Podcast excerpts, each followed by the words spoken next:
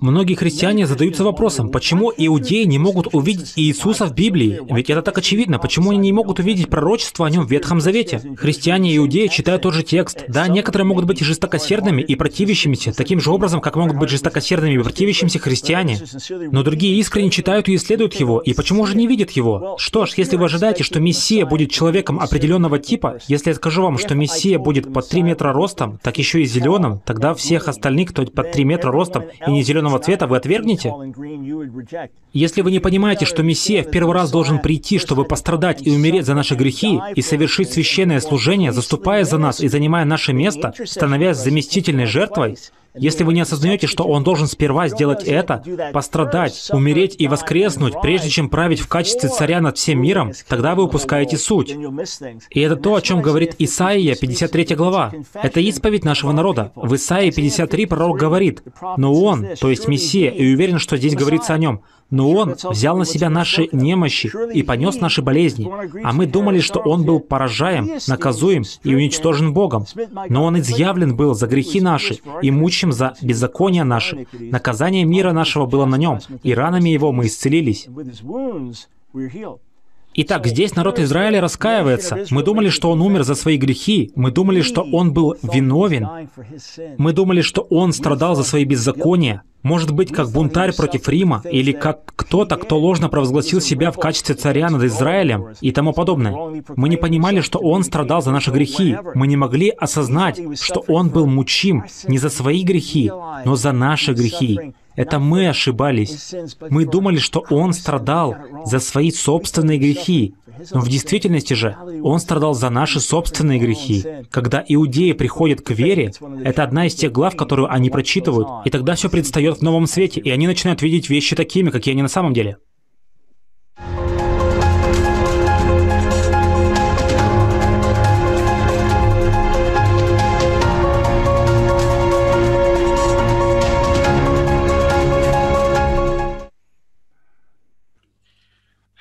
Друзья, рады приветствовать вас на а, «Разумная вера» подкаст. Я надеюсь, э, что э, вы успели уже все присоединиться, кто хотел. И э, сегодня мы будем говорить на очень важную тему а, о ортодоксальном иудаизме и вызове, который он представляет а, христианам. Друзья, у нас сегодня в гостях один из ведущих сторонников мессианского иудаизма, доктор Майкл Браун. Он апологет, автор, радиоведущий, профессор и сторонник мессианского иудаизма. Он основатель и президент служения Ask Dr. Brown Ministries, которая ежедневно транслирует э, радиопередачи по э, всему США. Э, он получил докторскую степень в области ближневосточных языков и литературы. Э, и он также работал профессором и преподавателем, приглашенным во многих университетах мира. Он автор более 35 книг, и самый известный из них это пять томов э, книг, которые называются «Отвечая на возражения евреев против э, Иисуса», в которых он отвечает на все возможные возражения против мессианства Иисуса Христа. Э, поэтому сегодня доктор Браун осветит э, эту тему и также другие вопросы, которые uh, мы, мы ему зададим, друзья. Uh, Dr. Brown, uh, I'm grateful to your hard work and, and contribution to apologetics. Uh, which have greatly uh, helped me in my understanding of certain biblical topics and uh, apologetics. So thank you so much for your ministry and for this interview. It's my joy to be with you, and, and so glad our materials have been a blessing to you. Thank God. Друзья, итак, мы начнем сейчас наш Э, наши вопросы. И, как обычно, мы начнем с первого вопроса.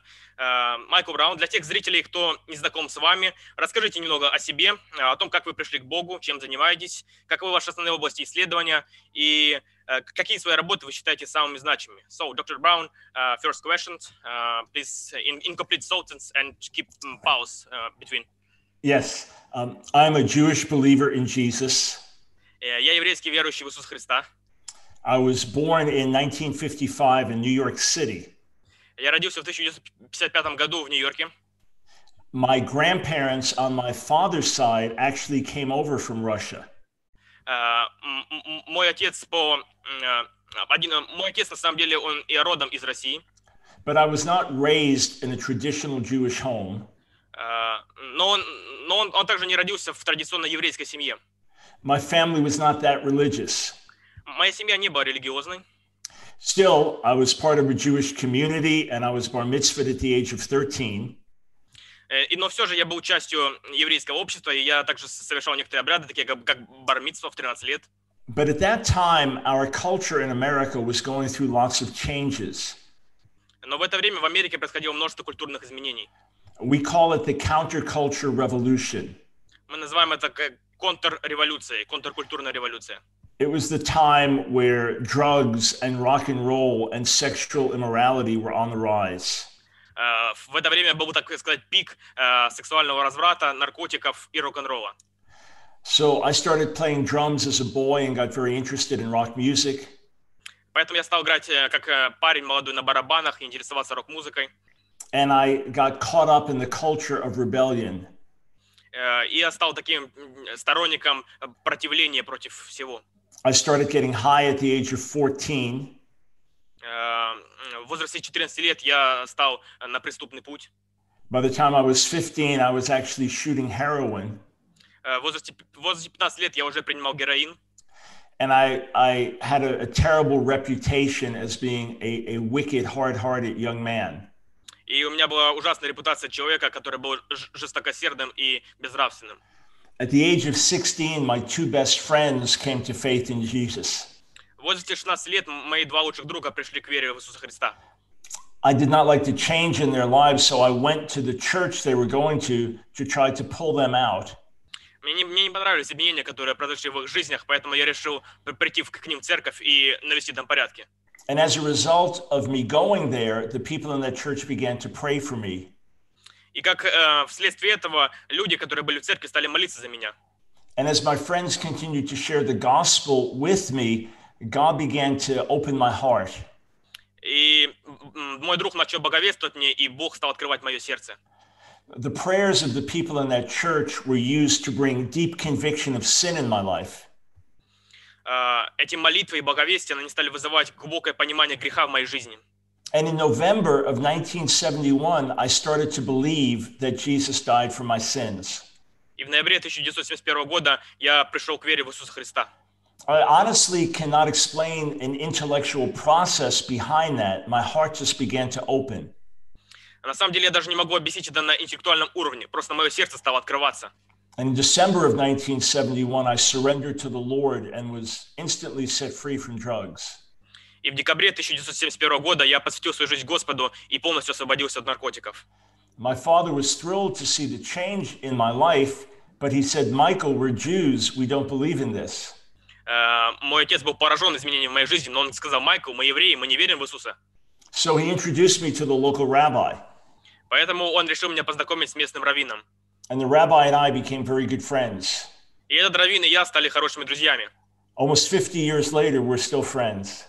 Э, Уже практически 50 лет э, спустя мы все еще хорошие друзья.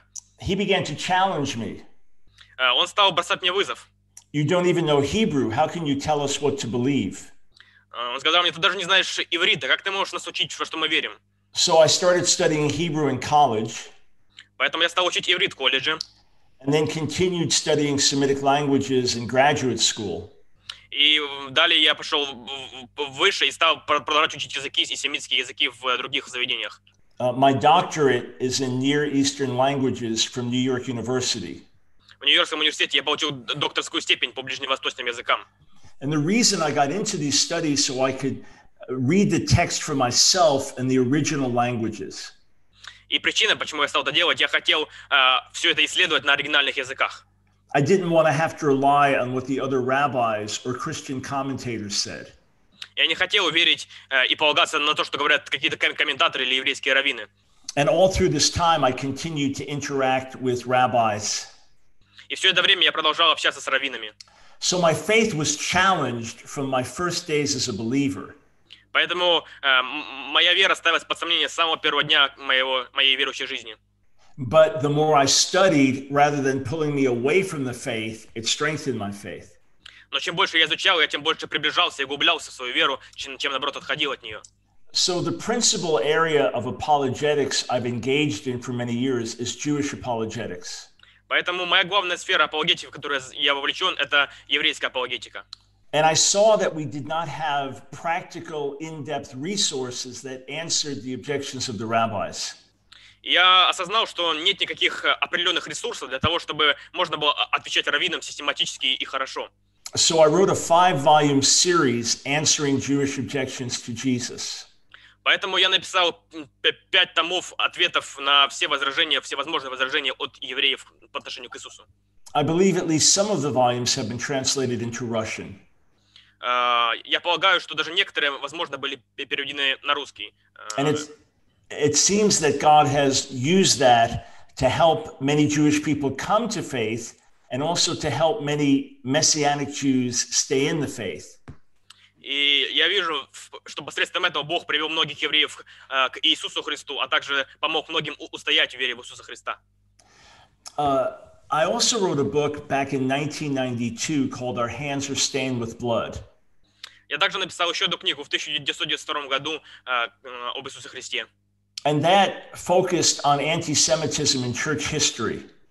И она сфокусирована на антисемитизме в церкви. Jews are very familiar with this, but most Christians are not. А, Евреи очень хорошо знакомы с этой историей, но, к сожалению, христиане нет. And that volume has been translated into many languages, including Russian. И этот том также п- был переведен на многие языки, включая русский. And God has graciously used that to open the hearts of many Christians towards the Jewish people. И Бог способствовал тому, чтобы через эту книгу многие сердца э, христиан были открыты по отношению к евреям. I've written other books for Jewish outreach, but it seems that these books have been the most effective so far. Я написал также и другие кни- книги, обращенные к евреям, но э, вот эти книги, которые перечислил, они были наиболее эффективны. My ministry is also devoted to cultivating spiritual renewal and revival in the church. Мое служение также э, акцентируется на возрождении церкви духовного роста. Written many books on that subject. Я написал множество книг на эту тему. We also burn to see the Great Commission fulfilled. So, through our ministry school, we've sent out several hundred missionaries around the world. И также мы способствуем тому, чтобы Благая Весть распространялась по миру, и благодаря нашей школе несколько сотен миссионеров э, ежегодно отправляются на миссию. But for the last 20 years as well, we've also been focused on the culture wars. И последние 20 лет мы также э, с- обращаем внимание на культурные войны. And beginning in 2004, the Lord began to burden me about homosexual activism. И в 2004 году Бог положил мне на сердце работать с темой э, гомосексуализма. Obviously, the situation in America is very different than the situation in Russia. Очевидно, что ситуация в в Америке э, з- значительно отличается, чем ситуация в России. The Russian society does not allow a lot of what the American society allows. Э, Русское общество не, не допускает тех вещей, которые допускает американское общество. And while we pray for the salvation of the gay and lesbian community, we stand against their agenda. И мы молимся о том, чтобы э, гомосексуалисты приходили к вере и чтобы их предубеждения уходили. Our ministry philosophy is reach out and resist. Э, Философия нашего служения говорит о том, чтобы д- достигать и у- уходить от противления с их стороны. Reach out to the people with compassion, resist their agenda with courage. Э, Достигать лю- э, людей со страданием, но также э, мужественно преодолевать их какие-то предубеждения против христианства. Probably my most important books would be A Queer Thing Happened to America, which shows where our society has gone. Э, Одна из моих книг э, э, по- посвящена тому, как в обществе происходят вот эти как раз-таки процессы роста гомосексуализма. And also, Can You Be Gay and Christian? И одна из них также может, ли можно ли быть христианином и геем. Она I'm, называется так. con- I'm constantly asked by churches and leaders to address these issues because the church must deal with this today. Я регулярно обращаюсь к церковным лидерам, чтобы они затрагивали эту тему, потому что она очень актуальна в наши дни. Окей, э, thank you. Э, Итак, следующий вопрос. Э, Как правильно благовествовать иудеям? So, question number two. Uh, it all depends on what type of Jewish person you're talking to. Все зависит от того, о каком иудее вы говорите. If you're talking to a non religious Jew, it's very similar to talking to anyone else. Если вы говорите о неверующем иудее, то это то, то- то же самое, что говорить с любым другим человеком. They may have some consciousness of Jewish identity, but it may not be that deep. У них может быть какое-то э, присутствие религиозной идентичности, но оно не глубокое.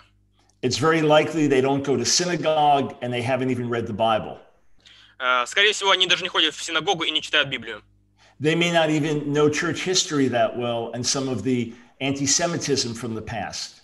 Они, может, даже не знают церковную историю и о том а- антисемитизме, который проходи- происходил в церкви. And they may not have a built in resistance to Jesus. Э, И у них нет вот э, такого противления сильного по отношению к Иисусу. So you might speak to a secular Jew the same as you'd speak to anyone else. Поэтому по отношению к светскому иудею вы можете говорить таким же образом, как и к другому, любу- другому, любому иудею. When I came to faith in 1971, being Jewish was not the biggest issue for me. Когда я пришел к вере в 1971 году, быть евреем не, для- не было для меня большой проблемой. My biggest issue was pride, and then right after that, my addiction to drugs. Э, Самая большая проблема была это моя гордость и также моя приверженность к наркотикам. So, someone like me, you would just share the gospel with like anyone else. Поэтому таким людям, как я, вы можете просто делиться Евангелием, как и со всеми остальными людьми. And then, if questions come up, you just point out how Jesus himself is a Jew and came as the Jewish Messiah. И поэтому вы просто можете сказать о том, что Иисус это Мессия, и Он пришел, чтобы э, спасти мир. But if you're speaking to a religious Jew, it's going to be very different. Но если вы говорите с э, верующим э, приверженцем иудаизма ортодоксального, это уже другой вопрос. They will feel that Jesus is part of another religion that is not for the Jews. Э, Они скажут, что Иисус это часть другой религии, и Он не принадлежит к евреям. They will have a very different interpretation of the passages that you present to them from the Bible. У них будет совершенно другое толкование текстов, э, которые записаны в Библии. And some of them will be very familiar with our arguments. И некоторые из них будут вполне хорошо знакомы с нашими аргументами. In a case like that, the first thing you want to do is really be praying for them. Э, И в первую очередь вы должны, конечно же, молиться за них. Then you could build a relationship as a Christian with a Jew. И за- затем вы должны строить с ними отношения христианин с иудеем. In other words, you'd say, It's interesting. We have many differences, but many things in common. I wonder if we could talk about our beliefs. Э, Вы можете сказать, э, это интересно, у нас есть только м, расхождение, но в то же время есть и сходство, давайте поговорим об этом. And, and then you might ask them to watch one of my debates that has been translated or read one of my books, something to see if they'll pursue it further. И затем вы можете также порекомендовать им мою книгу прочесть или посмотреть мои дебаты, чтобы в дальнейшем эту тему можно было глубже обсудить. And then in all things, rely on the Holy Spirit to convict and open hearts and minds. И во всем этом мы должны полагаться на работу Святого Духа, который убеждает и открывает сердца. Many times we see Jewish people come to faith, and then after this, they find out about all the objections. Э, Многие люди даже приходят ко Христу, а, а затем находят все эти возражения, которые есть. And that's when we need to be ready with the apologetics. И в этом случае нам нужна уже апологетика. And the greatest apologetic we have is the messianic prophecies. И самая сильная апологетика, которая у нас есть, это мессианские пророчества. It's always good to present those to a religious Jew as well. Их также можно, и с ними также можно говорить об этих пророчествах с э, еще неверующими ортодоксальными иудеями. Even to read Isaiah 53 together and say, Who is this speaking of? Даже просто прочесть Исайя 53 главу и спросить, о ком здесь говорится. These are some thoughts in sharing the gospel with the Jewish people. Вот лишь некоторые мысли о том, как правильно благовествовать иудеям. Хорошо. А, Следующий вопрос. Довольно э, частое возражение.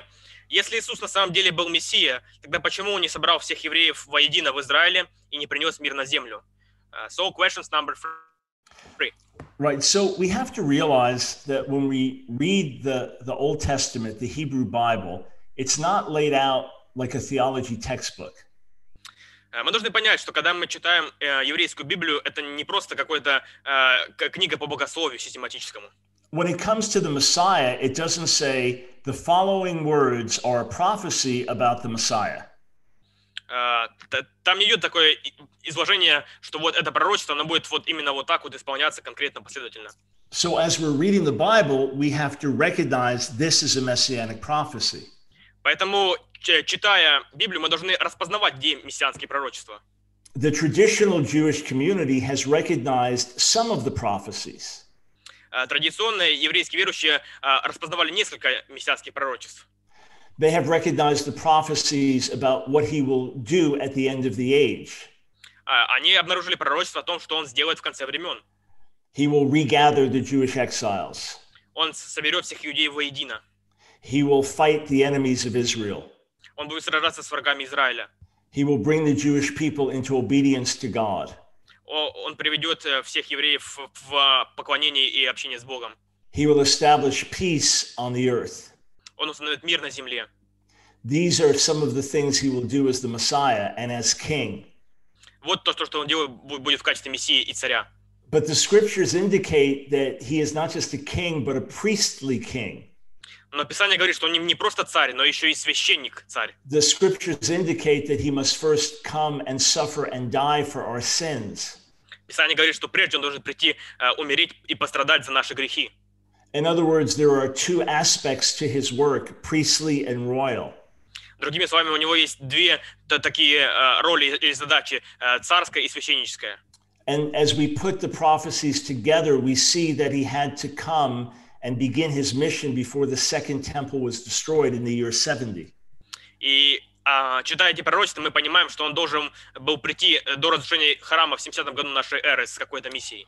So there are two phases to his work. Traditional Judaism only focuses on the second phase.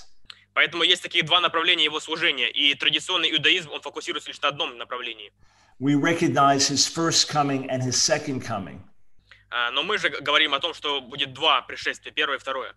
We see passages like Zechariah 9, where he comes meek and lowly riding on a donkey. Мы видим э, в Захарии 9, где написано о том, что он п- придет э, на осле с э, таким вот, т- царственным визитом. And then we see Daniel 7, where he comes riding in the clouds of heaven. И также мы видим в э, Даниила 7, где он придет на облаках небесных. He will do both. Он сделает оба этих события. First, he came riding on a donkey, then he will come in the clouds of heaven. Сперва он придет на, а, на осле, вот, а потом уже придет на облаках небесных. The end of Isaiah 52 speaks of him being highly exalted. Э, Конец главы Исаия 52 говорит о том, что он э, будет э, крайне возвышен.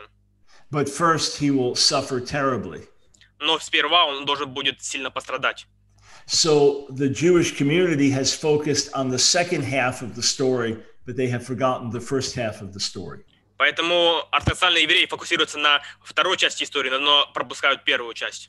The only one who can complete the second half is the one who already completed the first half. И единственный, кто может исполнить вторую часть, это тот, кто исполнил уже первую. Итак, э, друзья, следующий вопрос. А, Вот говоря о 53 главе Исаии, а разве страдающий раб в Исаии 53 это не Израиль, как обычно говорят ортодоксальные иудеи, что там не идет речь о Мессии, и в частности об Иисусе Христе? Question number four. Uh, this is a very important question because Christians often point to Isaiah 53. Это очень важный вопрос, потому что христиане часто ссылаются на Исаия 53. Uh, to us, it's a very clear picture of the Messiah suffering for our sins. Э, которая показывает, как Мессия страдает за наши грехи. To us, it's a very clear picture of the Jewish people rejecting him and misunderstanding him. Э, Для нас это весьма очевидно, но и евреи, евреи отрицают это и э, искажают то, что мы говорим. And traditional Jews will often say that is not the Messiah, that is Israel. И традиционные евреи обычно говорят, что это не Мессия, это Израиль. They will say that as the Jewish people were scattered around the world, the nations thought the Jews were suffering for their own sins. Э, Они скажут вам, что м, мы страдаем по всему миру, и вот об этом идет речь в этой главе. Instead, the Jewish people were suffering because of the sins of the nations. И вместо этого мы страдаем не за э, чьи-то грехи, мы страдаем за свои грехи, как нация. And they would say, it is not the nation of Israel speaking in Isaiah 53, it is the nations speaking in Isaiah 53. И они скажут, что это не просто говорится о нации, как Израиле, но говорится о нациях в в Исаии 53 главе. We read the verses very differently. Мы читаем э, эти стихи совершенно отлично. We see that he suffered for our sins and died for our iniquities. Мы читаем, что он э, страдает за наши грехи и з- и за наши болезни. And yet the Jewish people thought he's suffering as a criminal for his own sins. И в то же время евреи думают, что он страдает как преступник за свои грехи. So, how do we sort this out? И да, как это можно разрешить? The word servant occurs about 17 times from Isaiah 41 to Isaiah 53. Э, в- Во многих главах И- Исаии от 51 и так далее, там идет речь, э, вот с- часто употребляется слово «раб». Sometimes it's clearly speaking about the people of Israel. Э, Иногда там очевидно, что говорится о народе Израиля. God will say, You, Israel, are my servant. You, Jacob, are my chosen one. Э, Бог говорит, что э, вы, э, Израиль, мой раб, или там вы, Иаков, мой раб. We all accept that. Мы все принимаем это, понимаем это. But that servant is suffering in exile. Но э, этот э, раб э, с- страдает в единичном в- варианте. That servant is blind and deaf and guilty. Э, э, Этот э, э, раб, он как бы таким весь в в поврежденном свете предстоит перед нами. There are other places where the servant sets the exiles free. И мы также видим, что в других местах этот раб а, освобождает других. where the servant opens the eyes of the blind. Э, Что этот раб открывает э, глаза людям. We see that servant in Isaiah 42. Например, э, в 42 главе Исаия об этом написано. And there is rabbinic interpretation that recognizes that passage as speaking about the Messiah. И есть э, толкования раввинов, которые признают, что это речь идет именно о Мессии. We see an individual servant in Isaiah 49. Э, В 59 главе Исаии, э, м, в 49 главе Исаии также говорится единично о Мессии. He is sent to his own people, Israel, but they reject him. Э, Он послан к своему собственному народу, но не отвергают его. And he becomes a light to the nations. И он становится светом для народа. We see that individual servant in Isaiah 50, where he is beaten by his own people for his prophetic message. Мы также видим, что в в 50 главе Исаии, что это основа же один человек, э, который избиваем за его пророческое служение. We see that same picture in Isaiah 53. И та же самая картина п- предстает перед нами в Исаии 53 главе. The servant is suffering, but not for his own sins. Э, Раб страдает, но не за свои грехи. And it is through his wounds that healing comes. И ранами его мы исцелились. You say, well, how can we determine if it is the nation as a whole or the individual Messiah? И как мы можем определить, где г- говорится о народе в целом или же просто о, о одном Мессии? Well, we know that according to the Torah, the Sinai covenant, that if Israel was righteous, Israel would be blessed. Мы видим из истории, что когда народ в послушании, то он будет благословен. If Israel was righteous, Israel would be the head and not the tail. Э, Если народ в послушании, то он будет в главенстве народов. Israel would rule over her enemies. Э, Он будет господствовать над своими врагами. But if Israel sinned, Israel would go into exile. Но если он будет грешить, то он будет э, унижен. The temple would be destroyed, Храм будет разрушен. and Israel would suffer greatly for her sins. И народ будет крайне страдать за свои грехи. Isaiah 53 speaks of a righteous servant. Исаия 53 глава говорит о праведном рабе. If it spoke of Israel, then it would mean that Israel, as a righteous servant, suffered the judgment of God. Если бы там говорилось о народе Израиля, то получается, что они страдали, будучи праведными э, за свои грехи. It would mean that God turned the Sinai covenant upside down. Это бы значило, что Бог перевернул вверх э, головой весь Синайский завет. So it is impossible to be speaking of the nation as a whole. Поэтому это невозможно, чтобы оно говорилось о всей нации, о всем народе. Many rabbis say it's actually the righteous remnant of Israel within the nation. Э, Многие даже говорили, что это э, праведный наследник э, внутри народа. People like Jeremiah and Ezekiel and Daniel, Такие люди, э, как э, Иеремия, Иезекииль, Даниил, такие пророки. they would go into exile with their people, even though they themselves were not guilty. Они уходят в плен со своим народом, даже э, они, хотя они не виноваты в этом. That's a fascinating interpretation, Это э, очень вер- невероятная интерпретация. but it also breaks down. Но, она- но она также а, разрушается. You see, it says in Isaiah 53 that by his wounds we are healed. Потому что написано, что э, его ранами мы исцелились. According to Jewish tradition, the kings of the world, the kings of the nations, are saying that about the suffering of the Jewish people. э, и согласно э, толкованию, что именно т- т- другие цари, они как бы э, в- выполняли вот эту функцию. We mistreated these Jewish people. Э, то есть, что а, они унижали людей. We abused this righteous remnant. А, они у- у- унижали этого праведного раба. And it is by their wounds that we were healed. И вот благодаря э, их рукам при- при- приходило исцеление. But that breaks down also. Но это также неверно. Because when the nations mistreated the Jewish people, God judged the nations. Потому что когда это происходило, то Бог судил народ. When they overdid their punishment of the Jewish exiles, God destroyed them. И когда через них приходило наказание, то Бог потом и наказывал тех людей, которые э, наказывали Израиль. So the unmerited suffering of the Jewish people did not bring healing to the nations, but rather destruction. Поэтому это не приносило им исцеления, но скорее разрушение. No, this is speaking about the Messiah himself. Поэтому здесь говорится именно о Мессии. And it is the most powerful single passage through which Jewish people have come to faith over the centuries. И поэтому это один из самых э, мощных э, отрывков, через которые люди приходят к вере в Иисуса Христа. All of us as Jewish believers have seen family members or friends read the passage and they are shocked when they read it. Э, Все мы, еврейские верующие, видели такую картину, как либо наши члены семьи, либо какие-то знакомые люди видели этот отрывок, читали его и приходили в шок. They think it's from the New Testament. Они считали, что это из Нового Завета взято. So you can present it with great confidence. Поэтому вы можете по- показывать этот отрывок с большой уверенностью. Итак, э, следующий э, вопрос. Э, э, Разве Новый Завет не вырывает Ветхий Завет из контекста? Например, Исаия 7.14 или Матфея 2.15, где кажется, что как будто э, новозаветные авторы полностью вырывают отрывок и толкуют его в совершенно новом свете. So, the questions number five. At first reading, it would seem that some of these verses are taken out of context. Э, С первого взгляда кажется, что они как будто вырваны из контекста.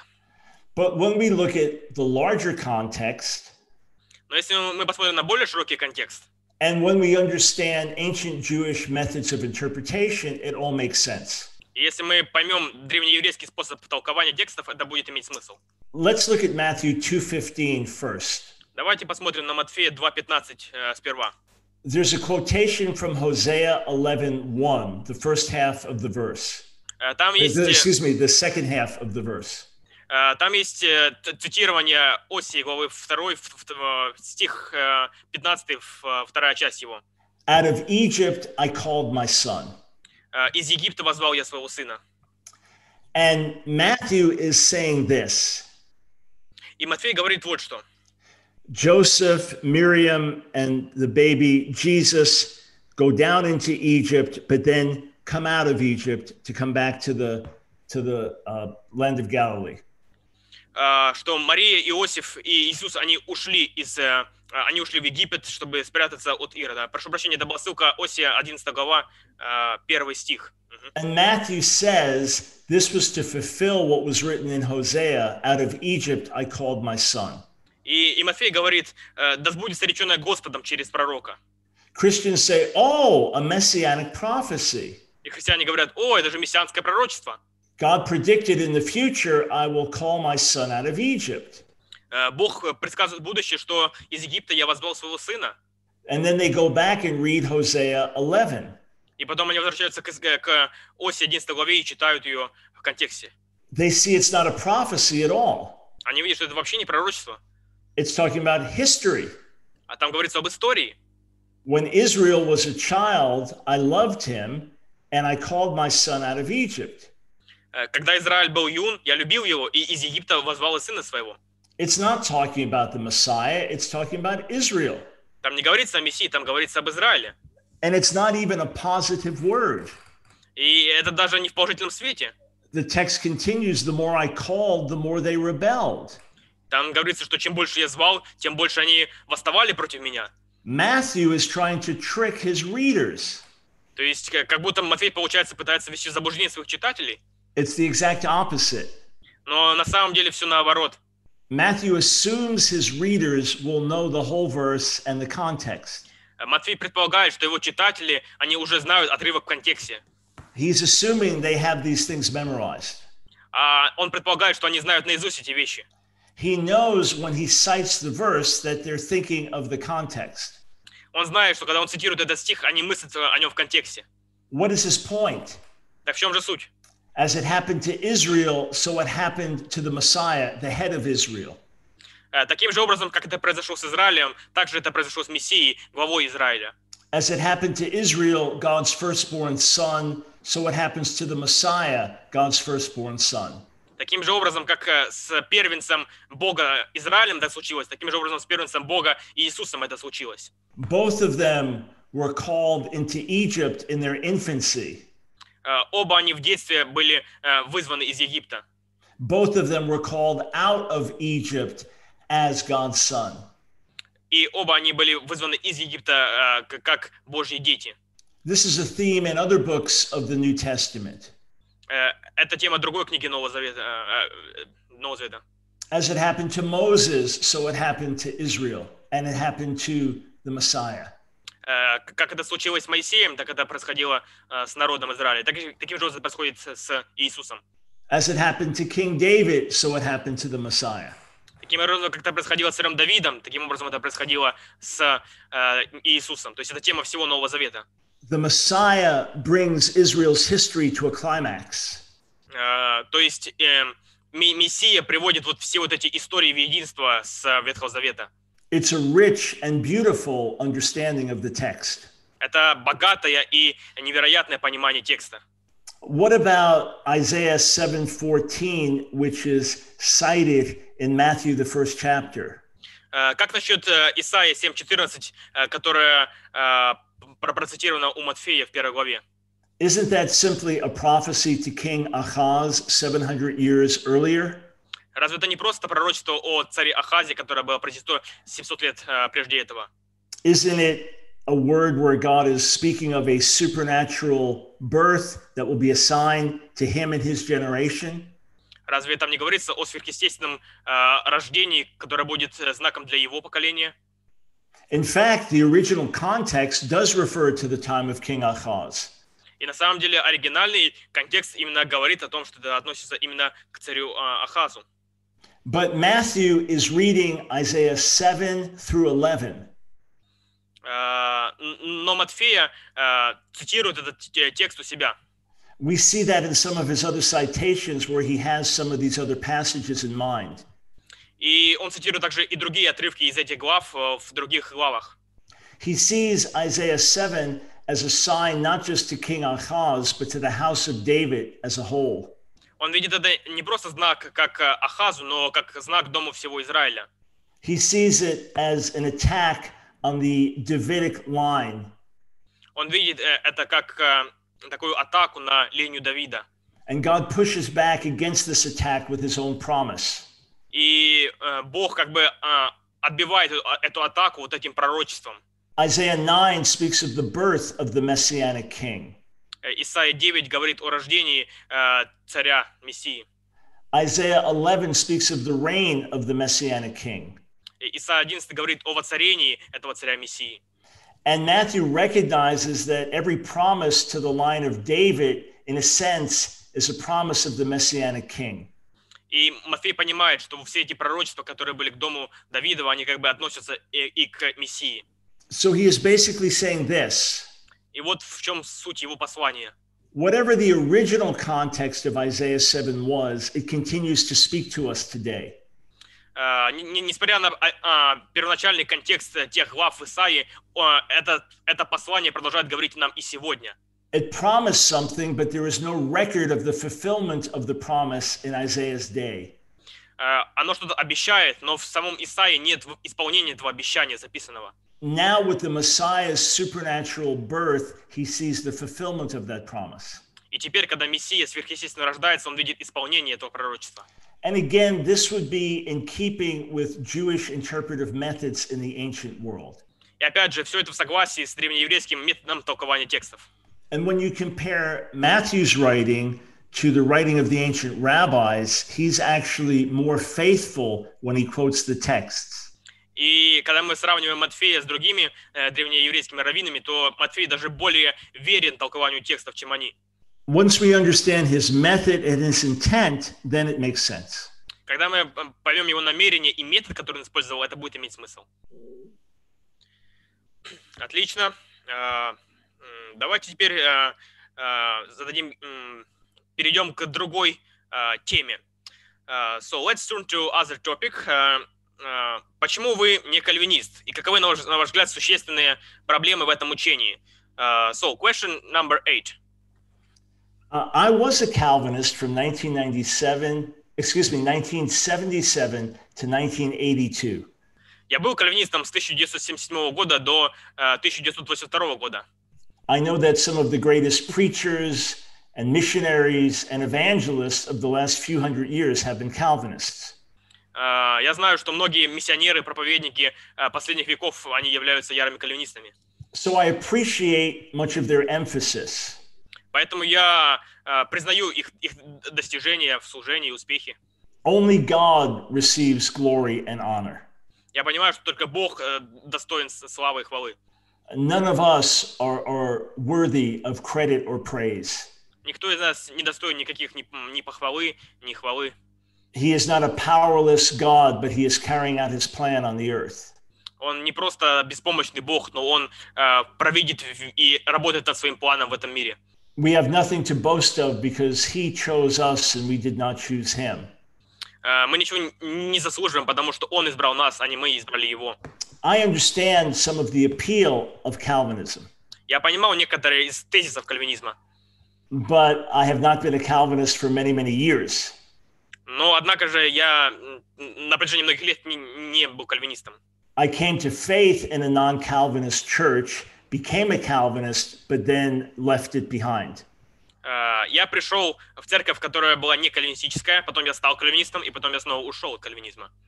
The first reason is I see it as going against the overall testimony of Scripture.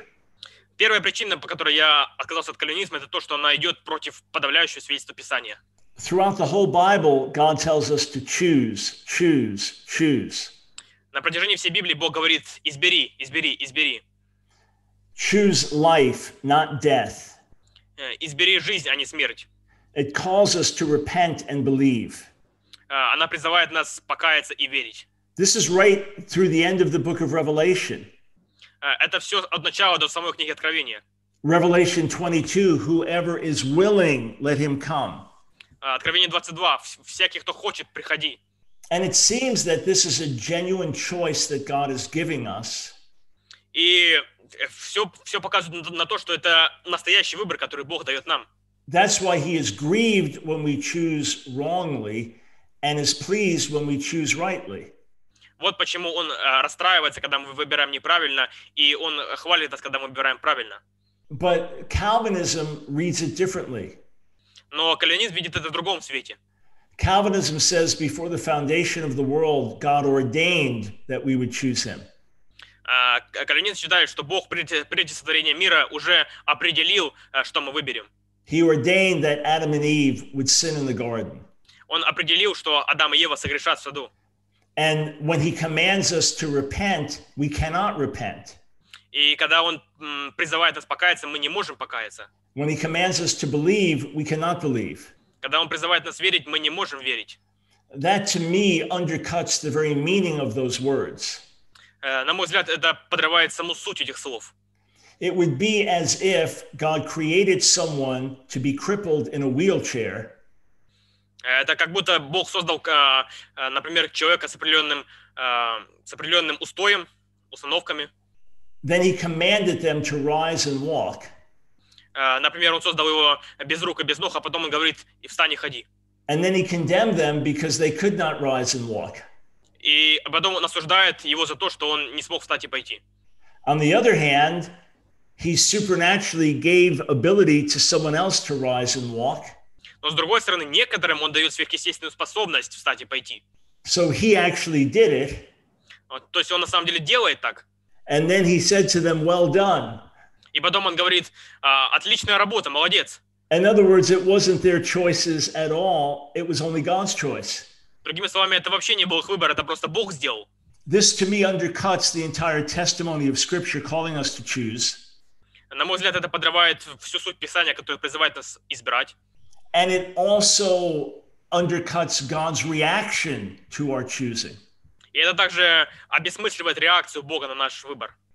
A second problem is the nature of God. А, Вторая по- м, причина этого м, Бо- Божья природа. As a Calvinist, you must believe that God could have chosen to save the whole world if he wanted to. Э, Как кальвинист вы должны верить, что Бог мог бы спасти весь мир, если бы Он захотел этого. But for purposes known only to him, he chose to save some and pass over the rest. Но по причинам, известным только Ему, Он решил спасти некоторых, а остальных как бы пройти мимо них. He could have just as well chosen to save every single one of us. Но таким же образом Он мог бы избрать спасти всех. So God, by his choice, created a universe in which he would willingly create beings with the express purpose of being damned to hell forever. Таким образом, Бог э, сотворил мир изначально с целью того, чтобы некоторые люди, они были уже изначально осуждены на то, чтобы быть прокляты в аду. That to me seems to be very different than the character of the God of the Bible. На мой взгляд, это совершенно отличается от, ну, от характера Бога, описанного в Библии. A third major issue would be the Calvinistic teaching that Jesus did not die for the whole world. И третья главная проблема э, – это то, что к- кальвинизм учит, что Иисус не умер за весь мир. A Calvinist would say Jesus did not die to make salvation possible to the whole world. He died to secure the salvation of those who believe. Э, к- Кальвинисты скажут, что он не умер, чтобы дать возможность спасти всем. Он умер для того, чтобы обеспечить жертву для избранных своих. I say he did both. Э, Я скажу вам, что он сделал вот эти оба. The Bible says he died for the sins of the world, Библия говорит, что он умер за грехи мира, for the whole world, за грехи всего мира, for each of us, за каждого из нас, for all of us. э, за всех нас. He desires that all will be saved. Э, Он хочет, чтобы все были спасены. So Jesus died for the sins of the whole world, Поэтому Иисус умер за грехи всего мира.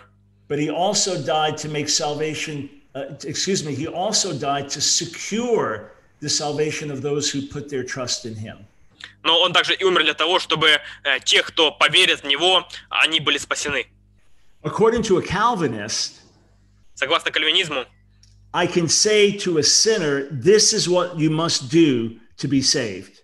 э, я, я могу сказать э, грешнику, вот то, что ты должен делать. Believe in the Lord Jesus and ask him to save you from your sins, and you will be saved. Э, Поверь в Господа Иисуса Христа и попроси Его прощения твоих грехов. According to a Calvinist, this person cannot possibly believe unless they were preordained to salvation. Но согласно кальвинизму, этот человек э, никак не может поверить, если только он не был предопределен к этому от начала мира. And Jesus didn't even die for them unless they were preordained to salvation. И Иисус даже не умирал за него, да- если только он не был предопределен от начала мира. So the message I'm preaching to them is not even true. Поэтому то, что я ему говорю, это даже может быть неправда. There's more that I could say, Э, Есть больше, что я мог бы сказать. but these are the three biggest issues to me Но вот три главные проблемы, которые являются вот такими основными для меня. the contradiction to the testimony of Scripture, Э, Противоречие свидетельству Писания, the contradiction to the nature of God, противоречие природе Бога and a misunderstanding of what happened on the cross. и непонимание того, что произошло на кресте. We absolutely agree that God is the Savior. We cannot save ourselves. Мы полностью согласны, что Бог Спаситель, что мы не можем спасти себя сами. We absolutely agree that human beings cannot draw themselves to God, but must be drawn by God. Мы абсолютно согласны, что человек не может сам себя привлечь к Богу, что это Бог привлекает его к себе. But we also believe that once Jesus was lifted up on the cross, he has been drawing all men to himself. Но мы также верим, что Иисус, будучи на кресте, Он привлек всех к себе. Э, Итак, э, давайте э, перейдем к еще одному вопросу. Э, Почему вы отвергаете доскорбное восхищение церкви? И что вы скажете насчет толкований на основе еврейских традиций? Например, что во время брака жених и невеста уходили на 7 дней, или же что фраза «ни дня, ни часа» означает праздник труп, что дает возможность нам предсказать приход Христа. Я думаю, многие из нас знакомы с э, недавними пророчествами о том, что Христос придет вот этой осенью, что мы можем предсказать и так далее. Uh, so, question number uh, nine. We all uh, known with this some new prophecies about uh, Jesus come in this autumn and etc. Yes, uh, I do not believe in the pre-tribulation rapture because it is not taught in the Bible. А, Я не верю в, доскорбное восхищение церкви, потому что об этом ничего не сказано в Библии. I was taught about this in my church when I got saved. Э, Меня учили этому в моей церкви, когда я был спасен. I believed it with all my heart and all my mind. Э, Я верю в это всем своим сердцем, всем своим разумом. I taught it and I preached it. Я учил этому и проповедовал об этом. And then, after about four or five years, I asked myself a big question И затем, м, после четырех-пяти лет, я спросил себя вот об этом, задался вопросом. Did I learn this from the Bible or did I learn this from man? Узнал ли я об этом от человека или же от Библии? Immediately, I knew the answer. И сразу же я понял ответ. I learned it from man. Я узнал это от человека. Once I started to read the Bible again, I saw that it was not taught there. Когда я снова стал перечитывать Библию, я не нашел об этом ни одного напоминания. Some of my good friends hold to the pre tribulation rapture. А, Некоторые мои друзья верят в это. I have worked with pre tribulation leaders around the world for decades. Я работаю с этими лидерами, которые учат этому на протяжении десятилетий. I don't divide over this. Я не хочу разделяться на, по этой теме. The time is short and we work for the Lord. Э, Время короткое, мы должны все служить для Господа вместе. Yet I'm quite sure it's not taught in Scripture. Однако я полностью уверен, что об этом не говорится в Писании. I do not believe in the second coming and the third coming. Я не верю во второе и в третье пришествие. There is one future coming of Jesus. Есть одно будущее пришествие Христа. I look at the Greek vocabulary for the New Testament. Я изучил греческий словарь Нового Завета, язык. For example, in 1 Thessalonians 4, Например, 1 Фессалоникийцам глава 4. we will be caught up to meet him at his coming. Э, Мы будем собраны и восхищены, чтобы встретить его на небесах. But Jesus tells us in Matthew 24 that that coming is after the tribulation. Но Иисус в Матфея 24 говорит, что это произойдет после с- э, суда. In both cases, it uses the word parousia, coming. И в об- обоих случаях используется слово «парусия», которое означает «пришествие». If you believe in a pre trib rapture, you believe there is the coming of Jesus and then the coming of Jesus. Если вы верите в доскорбное восхищение, то получается, что будет пришествие и потом еще пришествие, одно и то же слово. It becomes a totally confusing picture. И получается такая какая-то э, смущающая, непонятная картина. We also know that the Greek word for coming means an actual arrival. Мы также знаем, что это греческое слово «пришествие», оно э, об- обозначает действительное появление. According to the pre trib teaching, Jesus comes near the earth and then takes us out and returns to heaven. Согласно учению о доскорбном восхищении, Иисус придет на землю, но не коснется ее, заберет людей и обратно возвратится на небо. That is not an arrival. Но это не де- действительное появление. An arrival is when he comes and puts his feet down on the Mount of Olives. Появление, когда он э, приходит и становится на э, Масличную гору. There is Like, I one mean- sec there is one second coming, not a second and a third coming. Есть только одно второе пришествие, не второе и третье пришествие. The New Testament also speaks of his appearance. Э, Также Новый Завет говорит о его явлении. We are longing for his appearing, not for a secret act. Ожидаем его явления, а не тайного какого-то с- с- восхищения. We are looking forward to the revelation of Jesus. Мы ожидаем открытия или откровения Иисуса. These are the Greek words that are used. Вот греческие слова, которые там используются. 1 Thessalonians 4 says we will meet him in the air. Э, В первом Фессалоникийцам главе 4 говорится, что мы встретим его на небесах. And that Greek word is often used for going out to meet the emperor as he would be coming into the city. И это греческое слово а, всегда а, обозначало, что люди встречали своего императора, когда он возвращался. That's what will happen at the end of the age. Э, Это то, что случится в конце времен. Jesus will appear for the whole world to see. И Иисус явится перед всем миром. We will be caught up to meet him in the air. Мы будем восхищены, чтобы встретить его на облаках. And we will now escort him back to earth where he sets up his kingdom and destroys the wicked. И мы будем возвращаться с ним на землю для того, чтобы он а, разрушил нечестивых и установил свое царство. This is the picture that the scripture paints. Э, И вот это та картина, которую рисует нам художник. It автор. does not speak of a coming that never arrives. Э, Там не говорится о пришествии, которое так и не стало пришествием. It doesn't speak of a secret appearing or a hidden revelation. Там не говорится о тайном откровении или каком-то скрытном появлении. And we know that Matthew 24 says that when he comes after the tribulation, he will come with the sound of the great trumpet. И мы читаем Матфея 24, что когда он придет, он придет при звуке трубы. Yet 1 Corinthians 15 says that we will be caught up and changed with the sound of the last trumpet.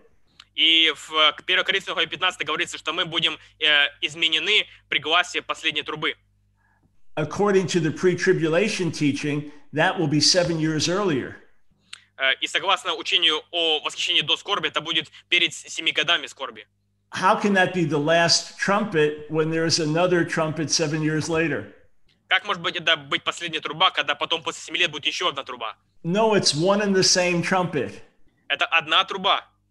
It's the great trumpet we are, we are gathered to meet the Lord. Это один глас трубы, который соберет нас всех вместе при встрече с Господом. Once you start to read it like that, it becomes very simple. Когда вы начинаете в таком свете читать, все становится очень простым.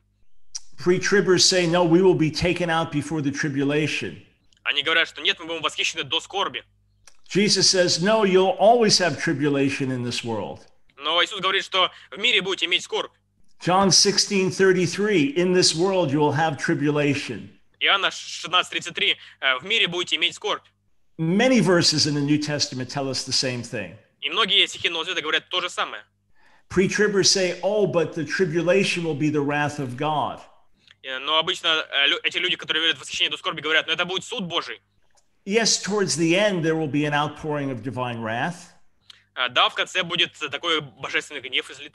but God knows how to keep us and protect us. Но Бог знает, как нас сохранить от всего гнева. In Revelation 7, he seals his servants before pouring out wrath. И в Откровении 7 он как бы заботится о своих людях перед этим гневом. At the end of Isaiah 26, he tells us to go in the inner room and hide until his wrath passes by. Э, В Исаии 27 главе он э, говорит своим людям э, уйти и спрятаться перед тем, как будет излит гнев. In the book of Exodus, he poured out wrath on Egypt, but kept Israel safe. Э, В Исходе мы читаем, как э, он направил гнев на египтян, но сохранил Израиль в целости. The bottom line is that we will be here right until the very end. И таким образом ис- по- получается, что мы будем здесь до самого последнего, до конца. And that's why the early church never heard of a pre trib rapture. И вот почему ранее церковь никогда не слышала о доскорбном восхищении. It is certain that the first time you see this fully developed teaching is in the 1830s. И это вполне ясно, что первый раз вы сталкиваетесь с этим учением только в 18 веке. The early church leaders taught explicitly that we would see tribulation and see the Antichrist. А Ранее церковь ясно учила, что мы будем проходить скорбь, и мы увидим Антихриста. And that's what Paul writes explicitly in Second Thessalonians. И это то, о чем говорит Павел ясно во втором Фессалоникийцам. In the first chapter, he says that we will be delivered from suffering when Jesus comes in flaming fire. Э, Там говорится о том, что э, Иисус явится с, э, и, и пожрет да, устами своими Антихриста. And in Second Thessalonians 2, he says, The day of the Lord will not come until there is a falling away and the Antichrist is revealed. И во втором Фессалоникийцам второй главе говорится о том, что день тут не придет, пока не явится беззаконник. And that falling away in Greek does not speak of a physical departure, but of a spiritual apostasy. И там говорится о духовном отпадении, а не о не каком-то исчезновении. There's some who will point to Jewish wedding customs and traditions and use those as arguments against what I've said. И некоторые используют еврейские традиции о свадьбе, чтобы как бы опровергнуть то, что я сейчас говорю. The first thing is we have to go with the plain sense of Scripture. В первую очередь, мы должны смотреть на ясный смысл Писания. The second thing is that we don't have that many Jewish customs from that day.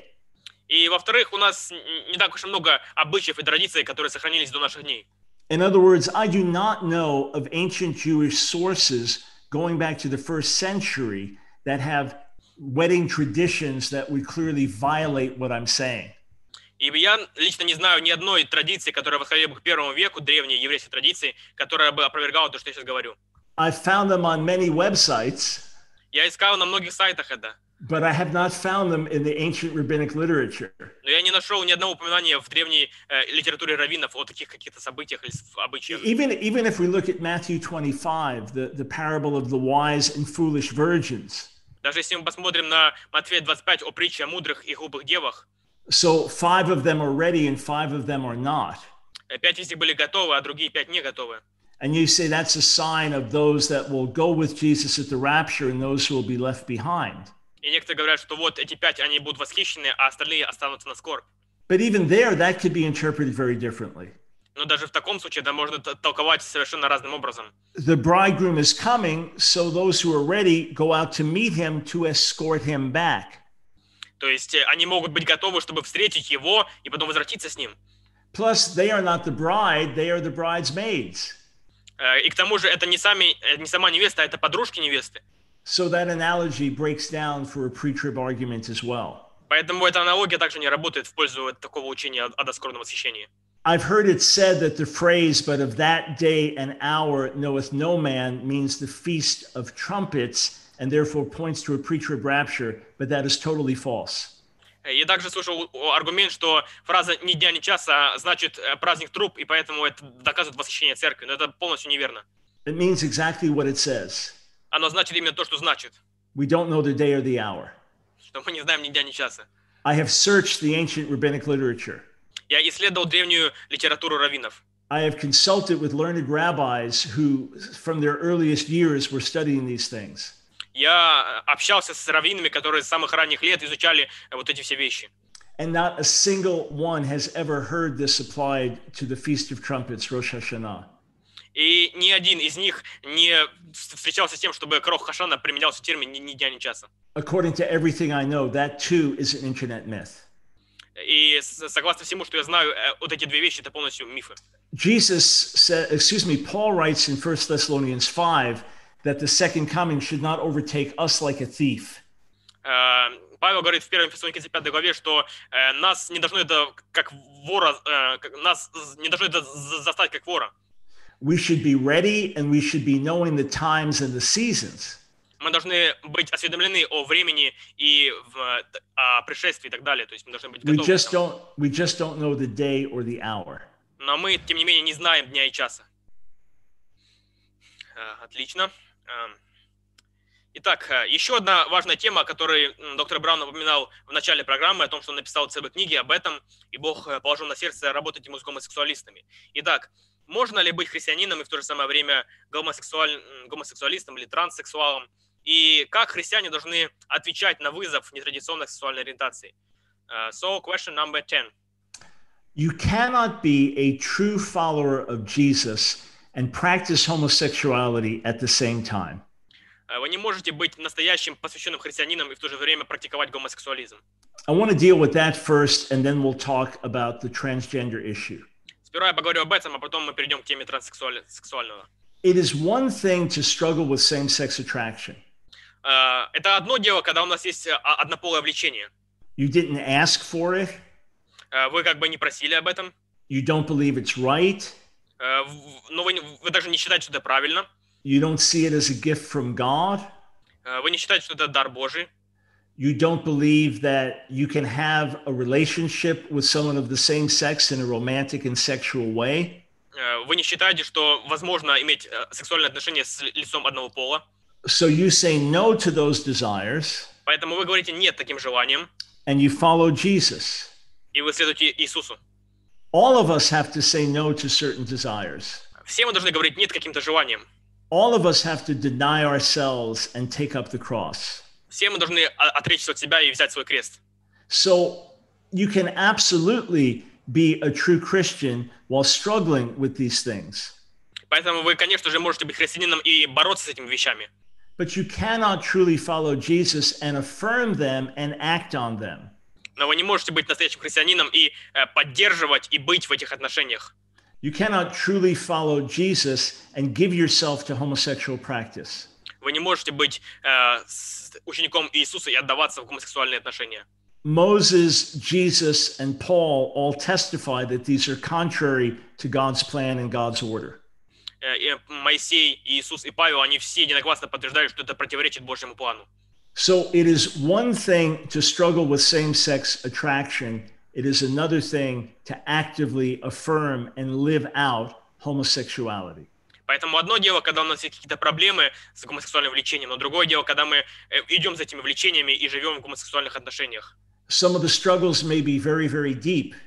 Некоторые э, искушения могут быть очень серьезными, сильными. Uh, there are some people that for many years struggle with these things before they find resolution.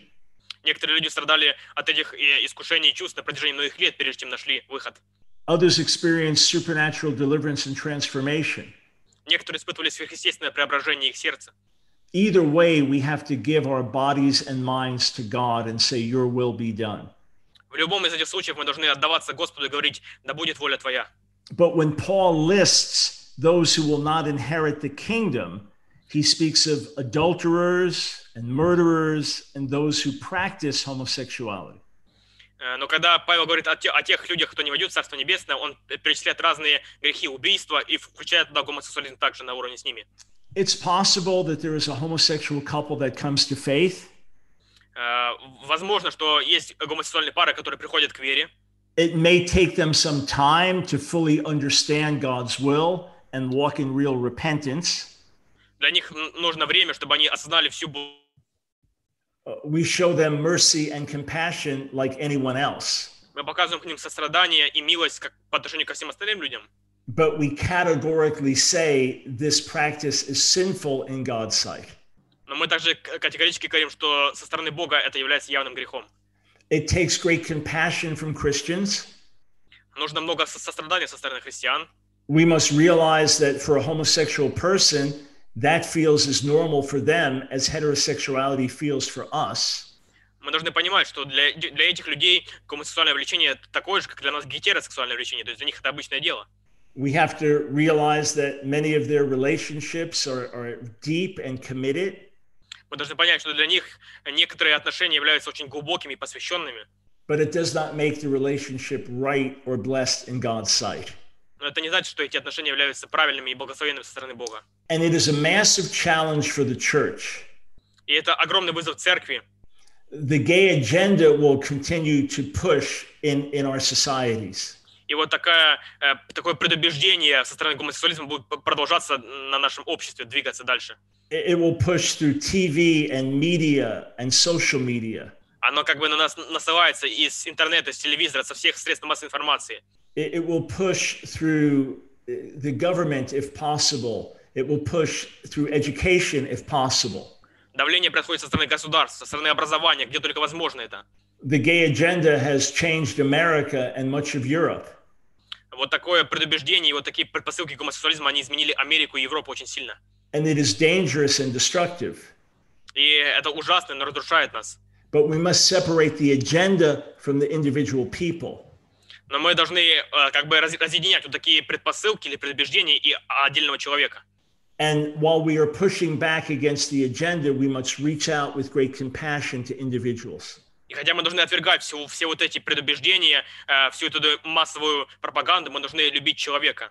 The transgender question is a little bit different. Э, вопрос о транссексуалах, он немного отличен. It's not talking about sexual acts or romantic attraction. Там не говорится о сексуальных или романтических отношениях.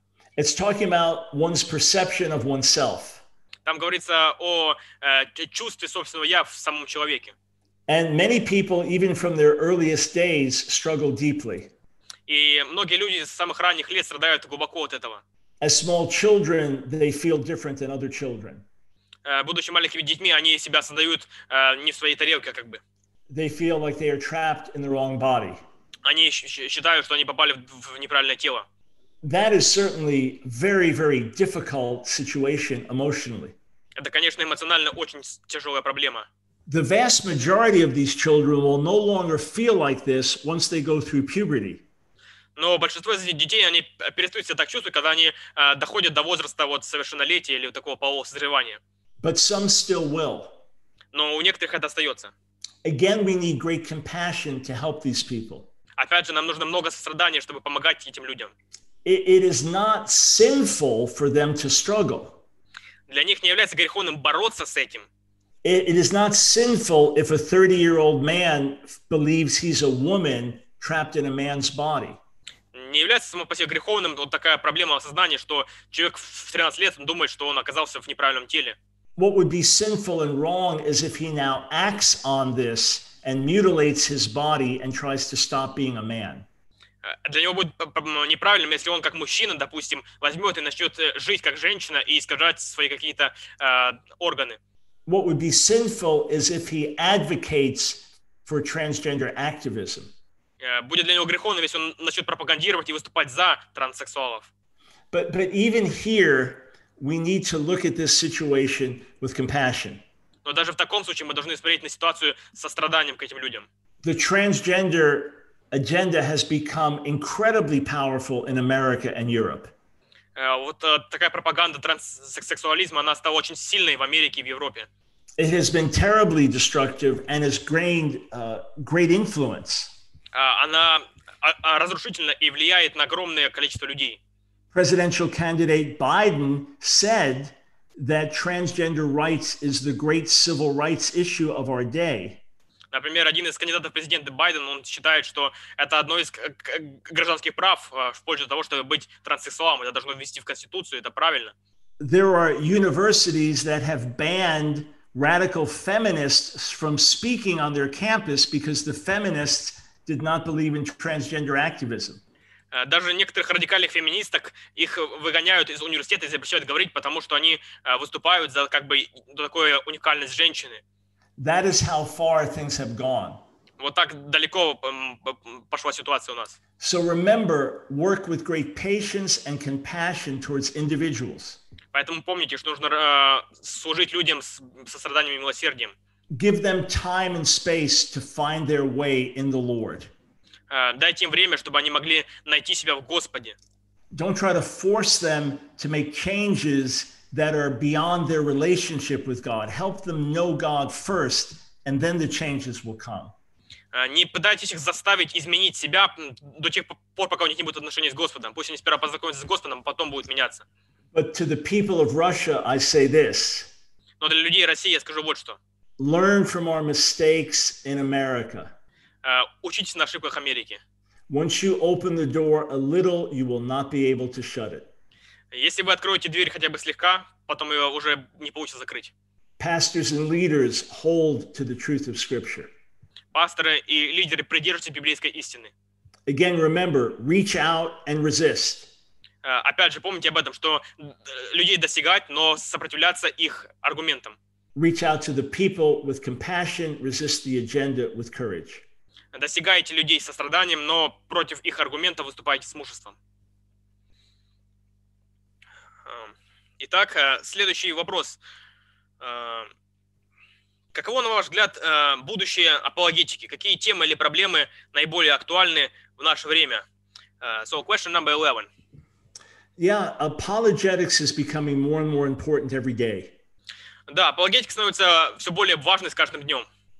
And it is absolutely essential that the church engages in apologetics. И крайне важно, чтобы церковь была вовлечена в апологетику. And today, more and more people are being exposed to objections. И сегодня все многие-многие люди, они э, имеют какие-то возражения. I I heard this from one of the most famous apologists in the world. Я слышал а, об, а- об этом от одного из самых известных апологетов в мире. He said the, the objections that we used to deal with with college age students, we're now dealing with 12 and 13 year olds. Он говорит, что а, возражения, с которыми мы- мы сталкивались раньше только в колледжах, университетах, сейчас они уже на устах у 13-летних людей. And this is really dangerous. И это крайне опасно.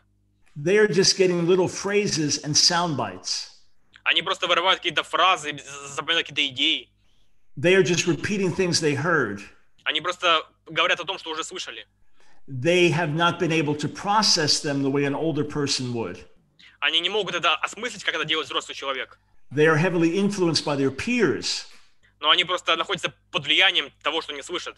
So this presents a new set of problems. И это как бы выдвигает еще ряд новых проблем. Today, we cannot say this is in the Bible because it is true. А, Сегодня мы No, ex- можем... excuse me, I said it backwards. Uh, one of my friends puts it like this э, Один из моих, один из моих друзей вот как говорит об этом. Today, we cannot say it's true because it's in the Bible. Э, Сегодня мы не можем про- просто сказать, это истина, потому что так написано в Библии. We used to be able to say that. э, мы уже не можем так говорить, хотя раньше говорили об этом. We know it's so because it is written in the Word. Мы знаем это, потому что так написано в Библии. Now we have to explain we know it's in the Bible because it is true. Теперь мы должны говорить это в Библии, потому что это истина. We have to start from a different place. Мы должны с другого места начинать. I believe we must answer the question on the nature of God. Я считаю, что мы должны уметь отвечать на вопрос о природе Бога. Can we address his goodness in the light of a suffering world? Можем ли мы ответить на вопрос о страданиях э, в свете Божьей доброты? We must be able to address the reliability of the scriptures. Мы должны уметь отвечать на вопросы о э, надежности и достоверности Писания. Why do we believe God's word is true? Почему мы верим в Божье Слово, что оно истинно? We must be able to answer the cultural challenges of gay sexuality and their agenda and their reading of the scripture. Мы должны уметь от- отвечать на вызовы гомосексуализма и их предубеждений против христианства и Библии. You would be surprised how many young people reject God because they said, well, God rejects my gay friend. Вы удивитесь, как много молодых людей отвергают Бога, потому что они считают, что Бог отвергает моих друзей-гомосексуалистов. Again, this comes down to the nature of God. Is he good or not? Опять же, это все сводится к тому, Бог добр или нет. And then, of course, we have to continue to be able to point to the existence of God. И, конечно же, мы должны э, говорить о том, что Бог существует, мы должны в этом продвигаться и дальше. We need scientific and philosophical answers for the atheists. Мы должны иметь э, научные и философские аргументы против атеизма. But we must also never forget the power of God. И также мы не должны забывать о могуществе Бога. The gospel preached in the power of the Spirit is the greatest apologetic that we have. Евангелие говорит, что сила Духа – это самая сильная апологетика, которая у нас есть. Отлично. Э, Говоря о предстоящих выборах, э, это несколько последних вопросов на засыпку. Э, Вы будете голосовать за Трампа, и мы знаем, что также Майкл написал несколько книг, обосновывая свою позицию. Итак, почему вы будете голосовать вообще на выборах, почему за Трампа, и вообще должны ли христиане участвовать в выборах? So, uh, questions number uh, 13, it's uh, very uh, actual uh, Yes. Okay. Uh, 2020 has been the greatest year of shaking I have ever seen in America. А, 2020 год – это год такой, который много потряс Америку, как я, как я вижу. The whole world has had to deal with the pandemic, Весь мир сталкив- столкнулся с пандемией. but we've had to deal with so much more in America. Но мы должны также и сталкиваться с другими проблемами в Америке. Our country is totally divided right now. А, Наша страна, она сильно м, разделяется прямо сейчас. There is great hostility on both sides. Э, Огромная враждебность с двух сторон. The media completely divided. Э, СМИ полностью разделены. We don't know who to trust. Мы даже не знаем, кому верить. We are having riots in our cities over race issues. Э, У нас много проблем с э, расовой принадлежностью. I mean, cities literally on fire. Я имею в виду, что города, в которых эти проблемы, они буквально горят, то есть там война идет. We have had one shaking event after another. Э, События, которые нас потрясают, они один за другим идут. Even in our courts and the whole political scene, I've never seen anything like this. Э, Даже в судебной системе я никогда не видел подобного раньше. And Donald Trump himself is an extremely divisive man.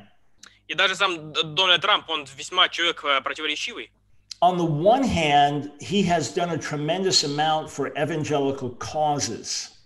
Э, С одной стороны, он э, сделал очень много для евангельских христиан. He is the strongest pro life president we have ever had. Он выступает против абортов э, как один из самых таких сильных э, э, президентов, которые когда-либо раньше были в этой теме. He is fighting for our religious liberties. Он отстаивает религиозную свободу. He is pushing back against tyrannical regimes like China. Он выступает против э, режимов тирании, таких как в Китае. He has stood with Israel and is now brokering a great peace treaty with other Arab and Muslim nations. Он пытается установить мир в Израиле и договариваться с разными сторонами. He has helped our economy. Он помогает нашей экономике. There is much that he has done that is excellent and has helped evangelicals in particular. Он сделал очень много, что помогло э, не только всем людям, но и в частности верующим. On the other hand, he has done much to destroy the evangelical cause. Но также он сделал и много плохого для того, чтобы снизить евангельское движение. his behavior is often deplorable. Его, его поведение, оно часто смущает многих людей. Uh, he is incredibly divisive. Он крайне такой противоречивый человек. Much of his rhetoric is irresponsible. А, Многие, много его, м, из его речей, она просто безответственна. He has helped fuel a, a climate of, of hatred. А, Он говорит какие-то ненавистные слова, фразы. And because of this, as we are associated with Donald Trump as evangelicals, it hurts our witness. И поэтому, когда мы с ним ассоциируемся с президентом, то получается, что мы как бы выступаем вроде плохих свидетелей. Which has done more good and which has done more harm? Так что же больше пользы или больше вреда от этого? This is a giant question. Это вопрос на миллион. Yet I will definitely vote for Donald Trump. И в то же время я точно буду голосовать за, именно за него. And here are the reasons. И вот причины. He has kept his promise to evangelicals.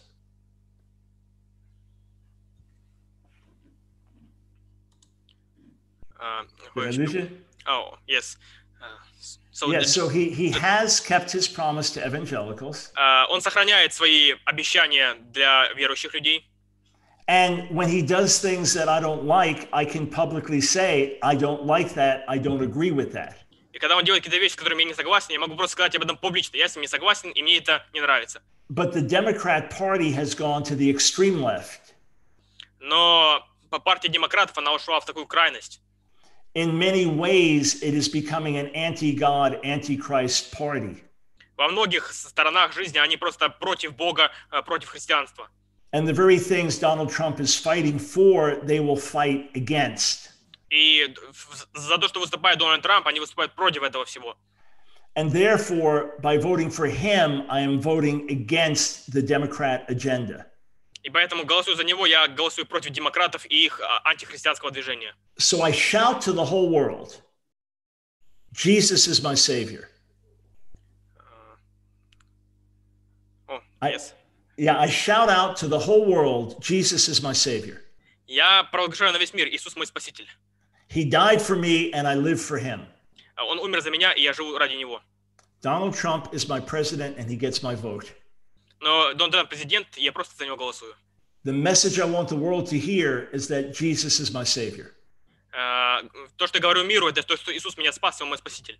I preach him, not Trump. Я проповедую Его, а не Трампа. My witness for Jesus is louder than my vote for Trump. Мое свидетельство об Иисусе, оно гораздо важнее, чем мой мой голос за Трампа. But given the choices we have, I believe he's the better candidate. Но имеющие обстоятельства говорят о том, что он лучший из тех того, что мы имеем. He has also surrounded himself with godly Christian leaders. И он также э, имеет отношение с э, верующими людьми, которые являются лидерами в церквях. I hope that they can influence him in some positive way. И я н- надеюсь, что они будут влиять на него в некотором положительном свете. As for Christian involvement in politics, there is a good and a bad. Э, Относительно христиан, которые участвуют в политике, есть хорошая и есть плохая сторона. On the good side, we should be involved in every area of society. Э, С, с хорошей стороны мы должны участвовать во всех сферах общества. The gospel intersects with politics and culture. Э, Евангелие, оно взаимодействует э, как с политикой, так и с старыми сферами. So we should absolutely be involved in praying, in voting, and with some people even running for office. И поэтому мы должны и молиться, и взаимодействовать, и даже работать в офисе. То есть это все часть But, Евангелия. but we must not confuse the gospel and politics. Но мы не должны смешивать и путать Евангелие с политикой. We must not make politics our primary message. Мы не должны делать политику нашим главным посланием.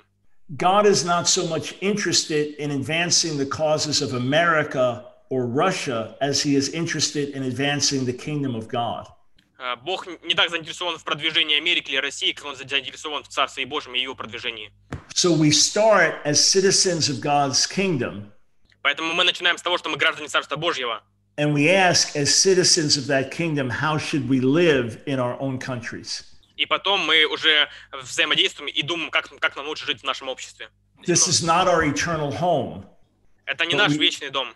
but we bring the principles of the world to come into this world as much as we can.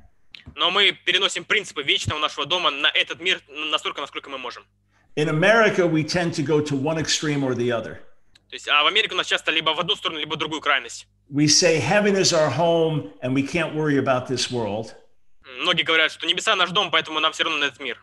Or we equate patriotism with the kingdom of God. Или же э, па- патриотизм это то же самое, что Царство Божье. There is a happy medium that we must follow. Но мы должны иметь золотую середину в этом плане. And we ask for our friends in Russia, please pray for God's will in the elections. He knows what is best, but it is a time of great shaking in our country. И мы просим также всех зрителей, которые являются русскоязычными, молиться о Америке и предстоящем, э, предстоящих выборах, потому что они будут важными для будущего нашей страны. Э, Окей, so э, last questions. Э, э, Последний вопрос. Где человек может найти надежду э, вот во времена такие тяжелые, особенно в пе- период коронавируса? Where can person э, find hope during that coronavirus period? I would encourage believers to focus on the promises of God. Я бы рекомендовал людям, верующим, фокусироваться на Божьих обещаниях. Read Psalm 46 and Psalm 91 every day. Э, Читайте Псалом 99 и другие псалмы каждый день. Read the words of Jesus from Revelation 14 through 16. Э, Читайте Божьи обещания в Откровениях с 14 главы по 16 главу. And, and know that whatever caused this virus, God is greater than the virus. И помните, что что бы ни произошло в связи с этим вирусом, Бог больше этого вируса. And whether we live or we die, we will be with Him forever. И будь то мы э, живы или мы умираем, мы все равно будем с ним вечно. Look at this as a great opportunity for the gospel. И ви- с- вы должны видеть в этом хорошую возможность для боговестия. As the world is in pain and hurting, we have a message of hope and salvation. Пока мир находится в отчаянии и разрушении, мы можем нести им э, слова утешения и исцеления. Did this virus come from China through evil intent of people? Э, б- Будь то, если этот вирус пришел от злых намерений из Китая, от людей каких-то, Is it simply a natural phenomenon? и- или же это просто природное явление, Is Satan behind it? Э, с- с- будь то за этим сатана стоит, Did God send it? или же это Бог послал. We can debate these things, Мы можем об этом спорить, but we can be sure of this но мы можем быть уверены вот, вот в чем. God is at work in the midst of it. Бог работает посредством этого. And if we'll work with Him, He can turn this for good. Если мы будем работать с Ним, то Он обернет этого то есть, Итак, друзья, э, наш эфир э, подошел к концу, и я надеюсь, что многие из вас Многие из вас получили много всего интересного, услышали важных информаций. Я надеюсь, каждый из вас возьмет что-то для себя. Вы можете ознакомиться с другими работами доктора Брауна на русском языке. Есть некоторые переведенные материалы. И я надеюсь, что каждый из вас будет оставаться в вере с Господом. Поэтому, друзья, ждите следующих подкастов, подписывайтесь на наш канал, э, приглашайте своих друзей. Совсем скоро будут новые гости, э, новые темы. Я надеюсь, что э, с Божьей помощью мы сможем еще э, много сделать и достичь еще большего количества людей. So thank you, Dr. Brown. Uh, it's uh, really helpful, and s- thank you so much for your ministry, and God bless you. God bless you. And it's my joy to communicate in Russian to the land of my ancestors. Uh, э, Бог благословит вас, и мне было очень приятно говорить с русскими людьми на вот такие важные темы.